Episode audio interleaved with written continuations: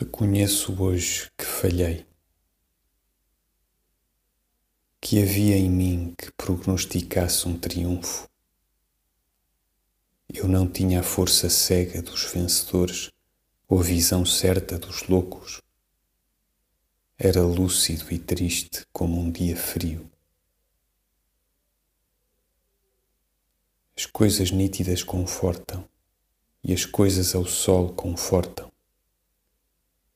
Ver passar a vida sob um dia azul compensa-me de muito.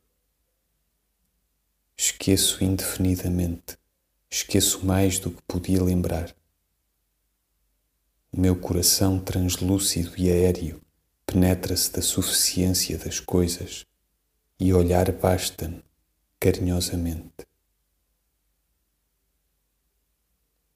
Certas horas e intervalos que tenho vivido horas perante a natureza, esculpidas na ternura do isolamento, ficar-me-ão para sempre como medalhas. Nesses momentos esqueci todos os meus propósitos de vida, todas as minhas direções desejadas. Gozei não ser nada, com uma plenitude de bonança espiritual caindo no regaço azul das minhas aspirações.